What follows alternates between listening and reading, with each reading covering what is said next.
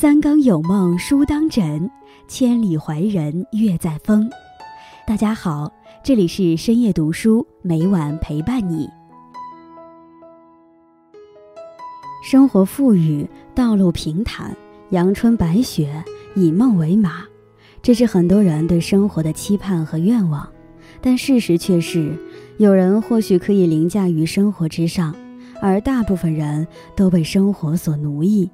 生活从来不会称心如意，繁杂琐事有很多，而你要做的便是素与简，扔掉不必要的社交，抛弃没用的废品，在不断的舍得过程中，拥有更好的生活。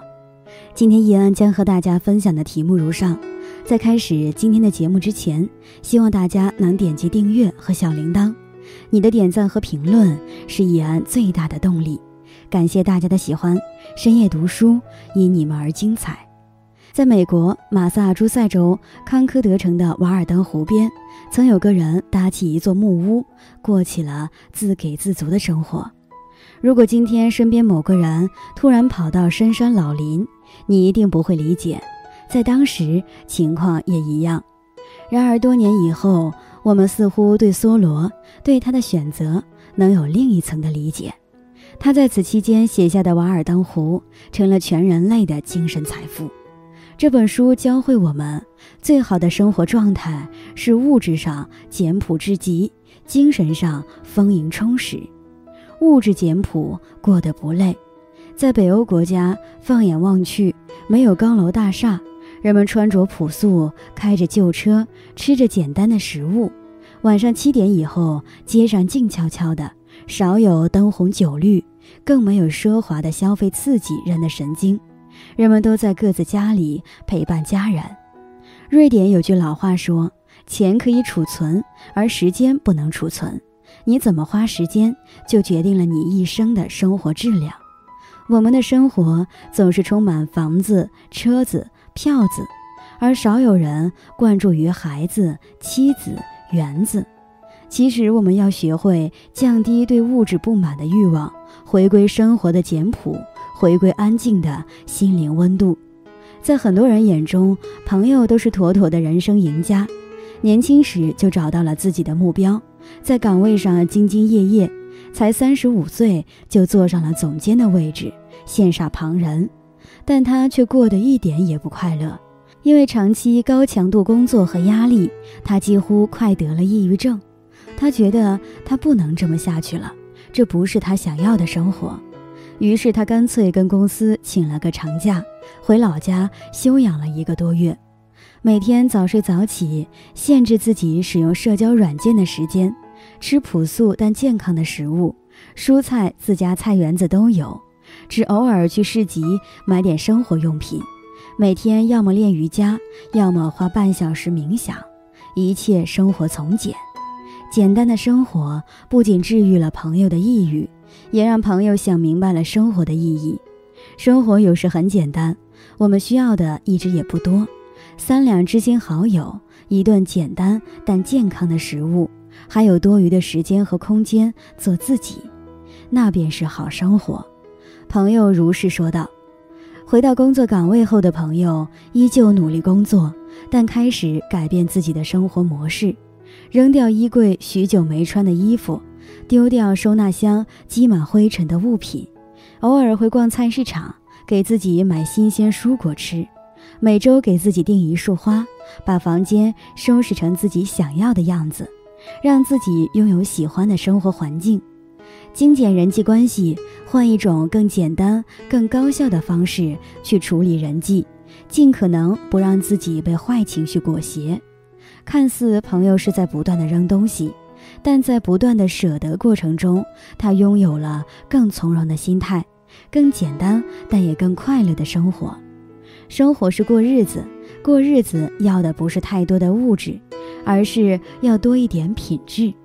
在北欧，生活的简朴是一种习惯，饭不能不吃，但不必多吃；钱不能没有，但不必过多。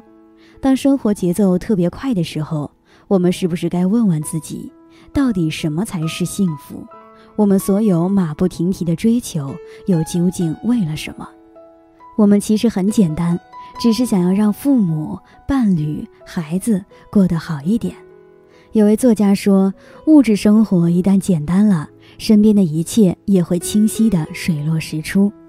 生活真的不用追求太多，工作之余多和家人一起一起做饭、做游戏、讲故事，享受阳光、露营、骑行带来的快乐。只有物质简朴了，生活才能简单，才不会感到疲累，才会幸福，精神丰盈，活得舒心。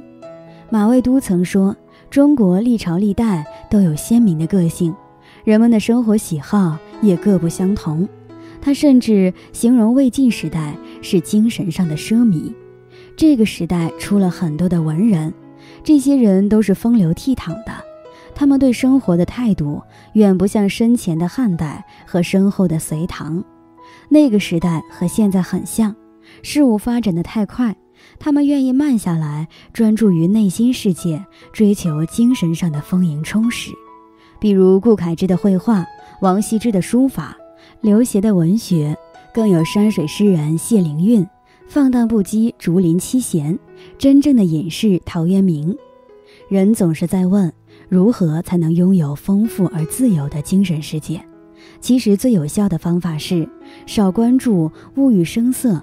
多接受艺术、文化和诗意的熏陶。严歌苓说过：“读书使女人产生一种情调，这情调是独立于他们形象之外而存在的美丽。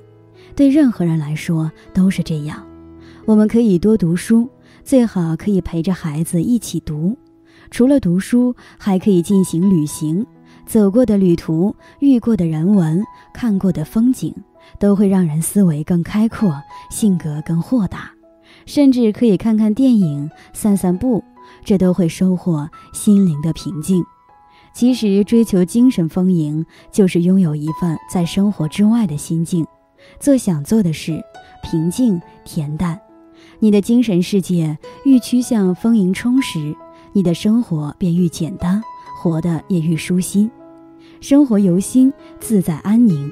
作家林清玄曾说：“人生不过就是这样，追求成为一个更好的、更具有精神和灵气的自己。”年轻时，林清玄工作很卖力，第六年就当了总编辑，同时在报纸上写十八个专栏，主持节目，当电视公司的经理，还做了广播节目《林清玄时间》，一时风头无两，成为大众眼中成功的人。他以为成功应该会很快乐，但事实不是，因为每天从早到晚要开七八个会，还要和很多不喜欢的人约会应酬，生命的时间和空间被挤压，很难静下来，也没了幽默和浪漫，对曾向往的东西失去了兴趣。林清玄的选择和哲学家梭罗一样，辞掉了所有工作，到山上去闭关，去清修和思考。三年后，他下山时路过一个水果摊，想买点水果。当时老板不在，便在路边等。这时有一个路人过来，问他水果怎么卖，将他误认为老板。这也许就是生命的境界吧。当今社会也有许多成功的人，他们无论是走在路上，还是待在家里，身上永远贴着一个标签：我是大老板，我是学者，我是有钱人。我功成名就，殊不知，越有涵养的精神层次越高的人，往往越简单越随和。就像《瓦尔登湖》中写的那样，把一切不属于生命的内容剔除得干净利落，简化成最基本的形式，简单，简单，再简单。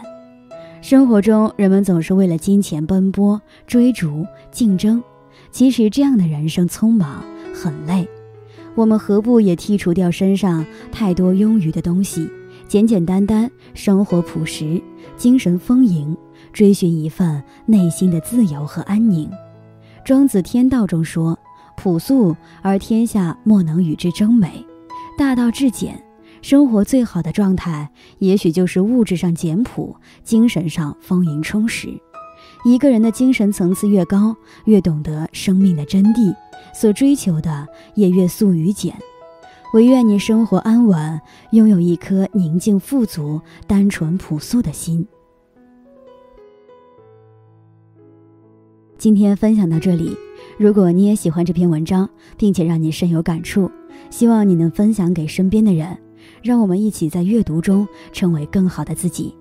最后，在 YouTube 和 Facebook 上都能找到深夜读书哦，也期待与你的互动。感谢你的收看，我们下期再见。